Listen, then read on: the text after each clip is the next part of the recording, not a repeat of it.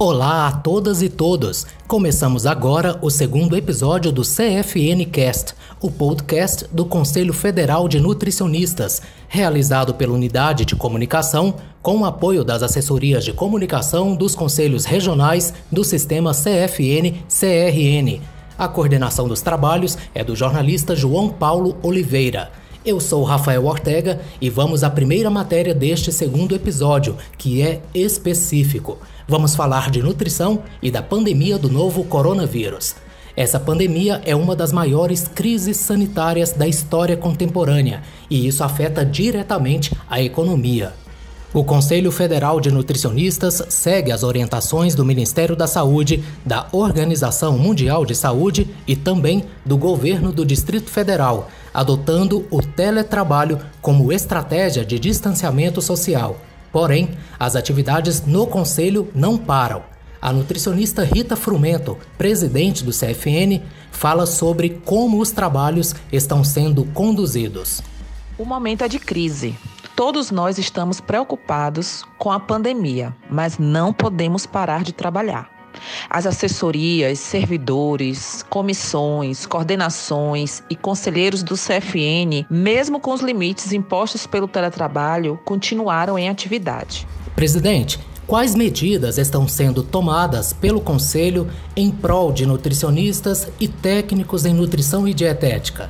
Produzimos guias específicos para o enfrentamento da pandemia, para orientar os profissionais sobre estágios em nutrição e boas práticas de nutricionistas e TND. Também fizemos um guia para preenchimento da plataforma Brasil Conta Comigo, do Ministério da Saúde. Publicamos resoluções para facilitar a vida dos profissionais em relação ao trâmite burocrático nos regionais. Publicamos também resolução sobre inscrição profissional, estendemos o prazo para pagamento de anuidade e a mais comentada de todas sobre o atendimento não presencial do nutricionista. Outra coisa importante foi com relação ao posicionamento do órgão como signatário da carta em compromisso no combate à fome durante a pandemia, com mais de 80 entidades que militam pelo direito humano à alimentação e nutrição adequadas. E junto com a FNN, assinamos uma carta pela valorização e filiação em sindicatos e contra a perda de direitos trabalhistas dos nutricionistas e TND. Tudo isso está reunido num repositório no nosso site, com outras publicações importantes, como publicações da Anvisa, do Ministério da Saúde, da Braspen, da AMIB, da Asbran, do FNDE. Enfim, estamos trabalhando muito para orientar a nossa categoria no enfrentamento à pandemia e também na expectativa de que isso acabe logo para votarmos a nossa rotina e continuarmos avançando em pautas de interesse da categoria e da sociedade. As comunidades em situação de vulnerabilidade social podem sofrer mais nessa pandemia.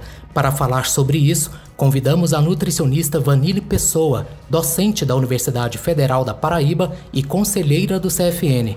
Doutora Vanille, considerando o olhar do profissional nutricionista, qual deve ser a maior preocupação das autoridades em relação à pandemia? Bem, é importante considerar sim que existe um estado social mais prejudicado na pandemia do novo coronavírus. Existe uma população mais vulnerável. E aí a gente pode perceber isso tranquilamente, claramente, se a gente pensar, por exemplo, nas três recomendações básicas que é dada para o combate do coronavírus, que são: primeira, lavar as mãos. Então, a recomendação simples, é, básica, é que as pessoas lavem as mãos com água e sabão.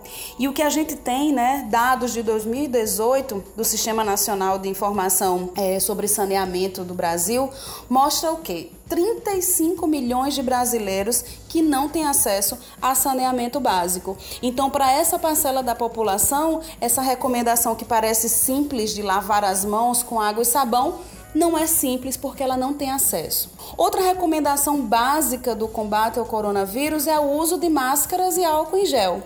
E aí a gente pensa como é que algumas pessoas podem ter acesso a comprar estes, né, esses itens, considerando que estão em extrema pobreza. A gente tem dados no Brasil de 13,5 milhões de pessoas que sobrevivem com até 145 reais por mês, né? Dados que foram divulgados no final de 2019. O número de miseráveis crescendo desde 2015. Isso faz com que essa simples ação de comprar máscaras e álcool em gel se torne completamente completamente impossível para essas pessoas que não conseguem nem sequer comprar comida, né? Inclusive para fortalecer o sistema imunológico que é tão importante. E a terceira recomendação básica que a gente vê para o coronavírus é em relação à, à, à grande frase, né?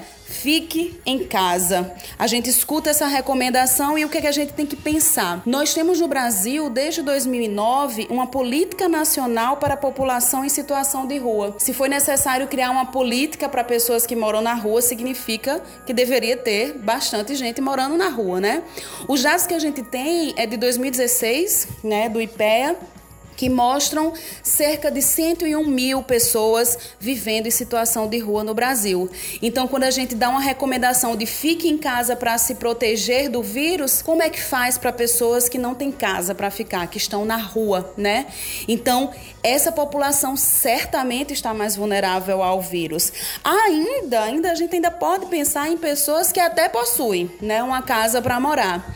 Mas, no entanto, essas residências, esses espaços são com poucos cômodos e com muita gente para partilhar o espaço, né? Então, é impossível a gente manter um distanciamento social em um lar que tem, por exemplo, 12 pessoas para serem acomodadas em dois cômodos, por exemplo, né? É impossível manter o distanciamento social assim. E essa é a realidade que a gente encontra em muitas comunidades brasileiras, né? As chamadas por muitas pessoas de favelas, pessoas vivendo juntas, né? Muitas pessoas juntas num espaço pequeno. E a gente ainda pode lembrar das pessoas né, que dependem exclusivamente do setor público de saúde, ou seja, do Sistema Único de Saúde, o SUS, como forma de acesso a tratar questões relacionadas à saúde. Se caso o sistema incha, né, se um número muito grande de pessoas são acometidas pelo coronavírus e precisa do, do utilizar o espaço do SUS, não vai ter vaga para todo mundo. Então as pessoas que dependem também exclusivamente do SUS não vai ter, não vão ter o acesso garantido. Isso também é um problema, isso também mostra que existe uma parcela da população mais vulnerável. Então é importante pensar, sim, existe uma, um público que é mais vulnerável. Por que o nutricionista tem um papel estratégico na mitigação de danos nesta crise? Bem, o profissional nutricionista, ele é muito estratégico nesse momento, devido à centralidade da temática da alimentação adequada, né? Como um fator que é determinante na manutenção do estado de saúde das populações, tanto quando a gente pensa em população, em comunidade, em muitas pessoas, quando a gente pensa no indivíduo. Então, nesse momento, a, a gente está trazendo para o debate não só a questão de adequação da alimentação, mas também o acesso à alimentação saudável como um importante fator para o enfrentamento tratamento do Covid-19, né? Então, a alimentação adequada e saudável, ela é primordial para a redução de processos inflamatórios, para a manutenção do sistema imunológico. A gente tem visto demais a importância de fortalecer o sistema imunológico para a garantia né, de um melhor combate a este vírus. Também importante para o controle metabólico, e tudo isso está relacionado diretamente à questão do novo coronavírus. E o nutricionista tem um papel central nas intervenções nutricionais, né? O nutricionista, ele tem esse importante papel não só na promoção da saúde, como na prevenção de doenças, controle de agravos das doenças e considerando que ele é o profissional que está habilitado a fazer a prescrição dietoterápica e fazer as orientações pertinentes ao que seria uma melhor alimentação para cada situação de vida, né? Então, o profissional nutricionista ele tem esse papel fundamental também na linha de frente né, do combate ao vírus, seja por meio da assistência nutricional nos hospitais, né, com os pacientes que estão hospitalizados por causa da doença e que precisam de nutrição de qualidade para sua recuperação. Nós temos também o nutricionista aí na linha de frente, nas cozinhas comunitárias, possibilitando o acesso né, a alimentos de qualidade por famílias em vulnerabilidade social. A importância desse profissional nesse equipamento público de segurança alimentar e nutricional é fundamental, né? Garantir que populações em vulnerabilidade social tenham acesso a um alimento de qualidade. A gente tem nutricionista também trabalhando na linha de frente no PNAE, né, no programa Programa Nacional de Alimentação Escolar, que tem esses nutricionistas estão trabalhando aí guiados por novas recomendações relacionadas a essa distribuição das refeições em meio, né, em face a essa pandemia. A gente também pode falar da atuação do nutricionista no, no que diz respeito a viabilizar o acesso a produtos alimentares saudáveis, né? É, sejam é, populações que estão desfavorecidas economicamente malnutridas, seja por excesso ou carência, né? Isso é importantíssimo pensando em sistemas alimentares sustentáveis, tanto ambientalmente quanto economicamente. Então a gente vê o profissional podendo trabalhar no sentido de fortalecer a produção local de alimentos, colaborando com a economia local também. E isso é uma ação que faz parte das ações do nutricionista, né? Assim como também oferecer orientações no que diz respeito às escolhas alimentares mais saudáveis, seguindo as orientações do Guia Alimentar para a População Brasileira, né? Que é priorizar os alimentos in natura e minimamente processados. Nessa fase, a gente pode perceber uma tendência da população no consumo de alimentos ultraprocessados, né? Devido ao seu tempo de prateleira que é maior e uma relativa praticidade nesse consumo. Então, cabe ao nutricionista oferecer essas orientações necessárias tendo em vista que esse tipo de alimento contribui de forma substancial ao desenvolvimento de doenças crônicas, como hipertensão, diabetes e a própria obesidade. E aí vale ressaltar né, que alguns estudos já estão apontando né, que não é só os idosos que constituem população de risco para o Covid-19, mas também portadores de doenças crônicas, incluindo a obesidade. Então, assim, fica evidente é, clara a importância do profissional nutricionista, não apenas na fase do Covid-19, como em todo o tempo. Em meio à pandemia, a internet virou um repositório de testes sem fundamento sobre alimentação contra a Covid-19, substâncias milagrosas e até receitas que prometem blindar o organismo contra o coronavírus. E para falar sobre o papel da alimentação nesse período, vamos conversar com a nutricionista Silvia Cosolino, doutora em Ciência dos Alimentos, professora da USP, Universidade de São Paulo e conselheira do CFN. Doutora Silvia, existe algum alimento ou suplemento alimentar capaz de curar a Covid-19? Não existe alimentos milagrosos. Os alimentos, eles contêm os nutrientes e são variáveis em cada alimento. O que é importante salientar é que é o conjunto de alimentos que vão proporcionar todos os nutrientes que o organismo necessita para cada fase da vida e dessa forma garantir que o indivíduo esteja em condições nutricionais adequadas.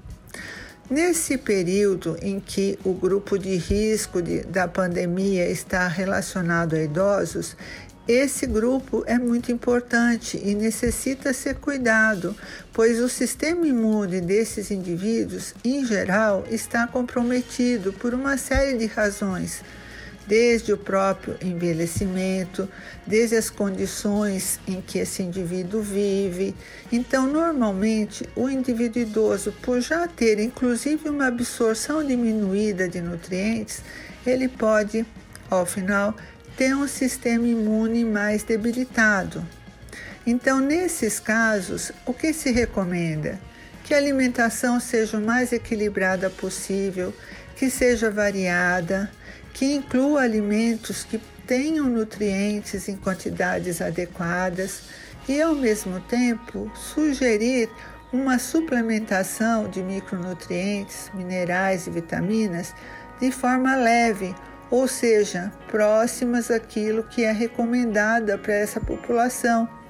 Então, dessa forma, nós poderemos reforçar o sistema imune e, a médio prazo, garantir que esse indivíduo tenha melhores condições de enfrentar esse problema.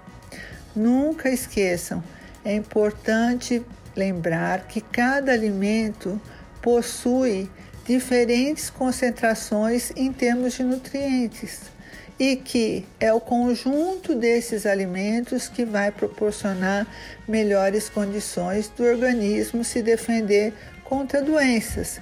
Uma alimentação equilibrada ela é a chave para o sucesso em termos de defesa do organismo contra, contra aquilo que possa vir a ser uma infecção ou mesmo até um agravamento por doenças crônicas. Enfim, uma alimentação balanceada vai proporcionar melhores condições de vida e longevidade.